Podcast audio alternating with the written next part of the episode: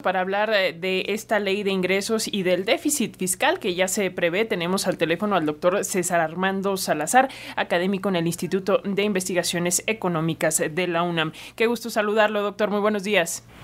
Al contrario, el gusto es mío en saludarlos. Buenos días a ustedes y a su auditorio. Gracias, doctor. Como siempre, un placer. Por favor, ¿nos puedes comentar qué podemos decir de este impuesto al ahorro aprobado ayer? Que si bien no fue tan alto como estaba previsto, la OCDE refiere que este tipo de políticas desincentivan el ahorro formal. ¿Cómo lo ves tú? Bueno, en realidad es, es triste que se grabe algo que por lo cual ya es este, de por sí los ahorradores no tienen un gran beneficio ¿no? en términos de lo que reciben como rentabilidad financiera. Entonces, eh, finalmente no hay, hay, un impuesto ahí no, no observado respecto a las tasas de interés que ofrecen los bancos en general, eh, sobre todo para aquellos depósitos en donde hay garantía del Banco Central. Hay, por supuesto, otro tipo de instrumentos de, de, ahorro, pero que tienen cierto grado de riesgo al no al no estar digamos, considerando dentro de los seguros del, del, Banco Central. Por supuesto, se puede desincentivar el ahorro, pero el también del otro lado de la moneda es que pues, el gobierno necesita recursos y tiene que buscar la forma de tenerlos de alguna forma.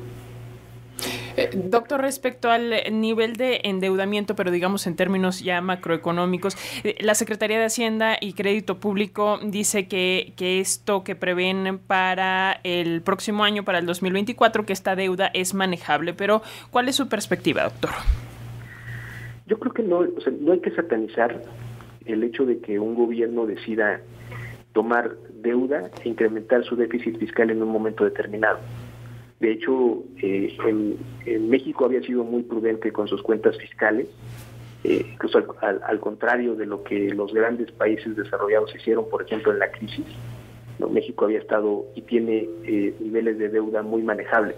Entonces, yo creo que no, no hay que satanizarlo como tal. El, el punto es saber exactamente a dónde van esos recursos y que tengan el propósito de poder generar crecimiento y desarrollo económico.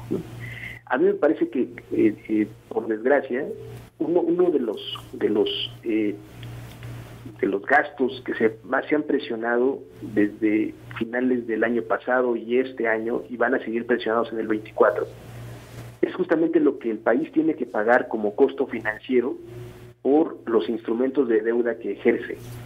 O sea, es muy significativo el costo financiero de la deuda y entonces creo creo que eh, eso eso presiona mucho las finanzas públicas y, y, por lo tanto se tiene que mantener este o se tiene que, llevar a cabo este déficit eh, fiscal no eh, por supuesto el, el, momento en el que se decide eh, tomar el, tener el déficit no programar el déficit y, tomar más deuda pues no, deja de ser un poco no, no deja de llamar la atención sobre todo porque el siguiente año es un año electoral ¿no? Pero es cierto que las finanzas públicas se han visto presionadas en muchas aristas y me parece que la del costo financiero es una muy importante. Además, pues, si la idea es terminar todos los eh, eh, estos megaproyectos, estos proyectos de infraestructura, eh, me parece que está más que justificado en todo caso, ¿no?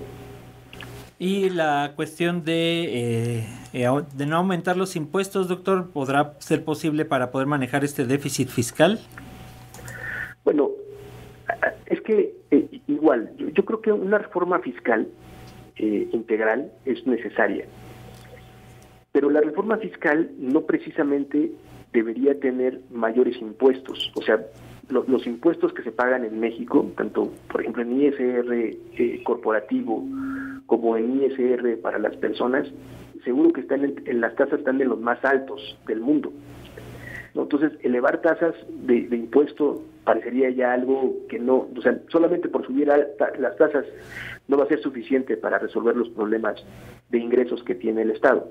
Tendríamos que pensar en soluciones de poder incrementar la base tributaria.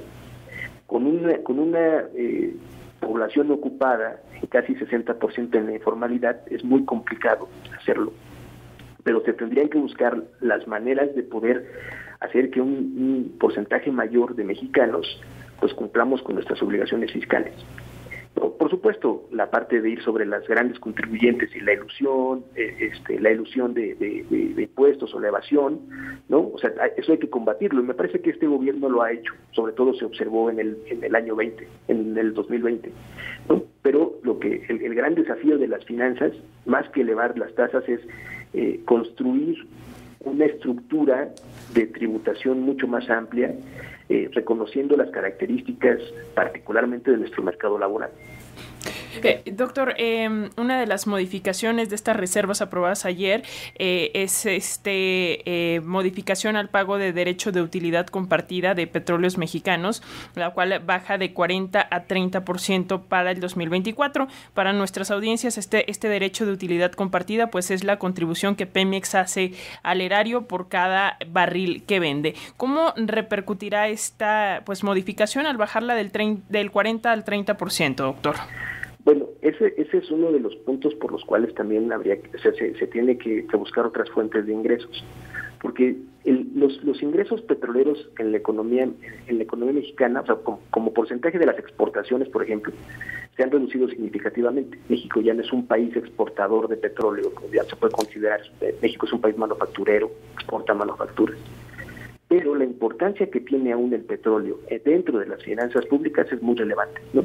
Todavía el, en, el, en este año, todavía el estimado es que los, los ingresos petroleros eh, eh, representan el 16% o representarán el 16% del total del presupuesto, que es muchísimo.